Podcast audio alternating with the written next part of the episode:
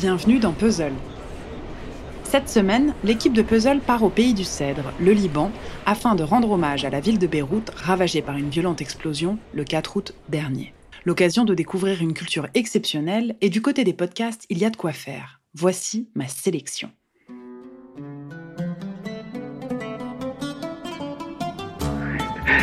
J'aurais aussi bien pu dire le, le Liban. Libanais, ça dépend, ça dépend des, des régions.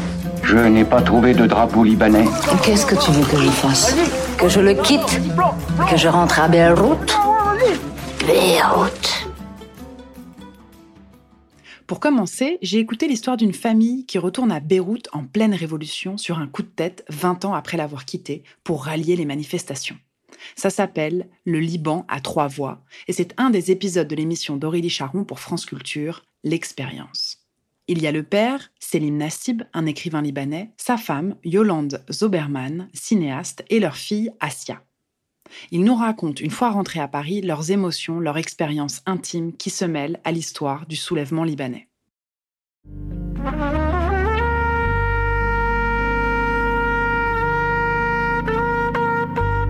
Je me réveille euh, le samedi matin avec mon père d'un côté du lit ma mère de l'autre. Je me suis dit que quelqu'un devait être mort. Ils me disent euh, Assia, lève-toi, on prend l'avion cet après-midi, on va à Beyrouth. Euh, moi, ça faisait des années que j'attendais d'y aller. Et là, pendant une seconde, euh, le désir de faire la grasse matinée a presque pris le dessus.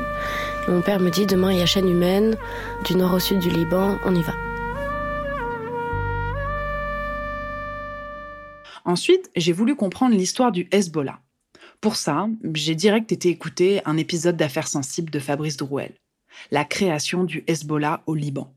Je crois que s'il avait été mon prof d'histoire, j'aurais tout retenu et surtout, j'aurais pas séché les cours. Né en 1982, entre guerre civile libanaise et conflit israélo-palestinien, l'organisation met en jeu un réseau d'influences étrangères et de réalités libano-libanaises que notre prisme occidental rend extrêmement difficile à comprendre. Et par bien des aspects, près de 35 ans après sa création, le Hezbollah reste mystérieux, indistinct. Groupe islamiste terroriste transnational, parti politique patriote au service du Liban, premier mouvement de résistance à avoir fait céder Israël, comment définir le Hezbollah?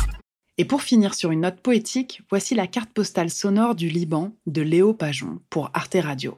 Sans commentaire, sa rue, sa mère, sa musique, sa télé, ses guerres, ses communautés, on plonge dans le son. Dans un contexte de désinformation mondiale généralisée qui est parvenu à transformer l'occupant usurpateur en aliéné victime et le persécuté et l'opprimé en terroriste, le second congrès de l'information arabo-islamique de soutien à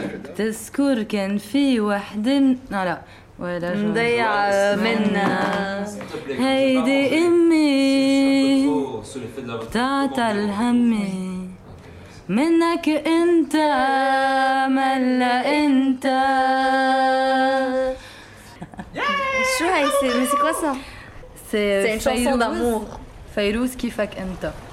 Comment Voilà. vas-tu C'était son premier amour et elle est en train, et ça, fais- ça faisait trop longtemps qu'elle avait plus revu, ils, étaient- ils s'étaient perdus de vue et donc là, euh, dans cette chanson, elle est en train de lui dire Et toi alors comment ça va euh, euh, J'ai appris que tu avais eu des enfants, j'ai appris que tu t'étais éloigné, que tu avais bougé, euh, comment-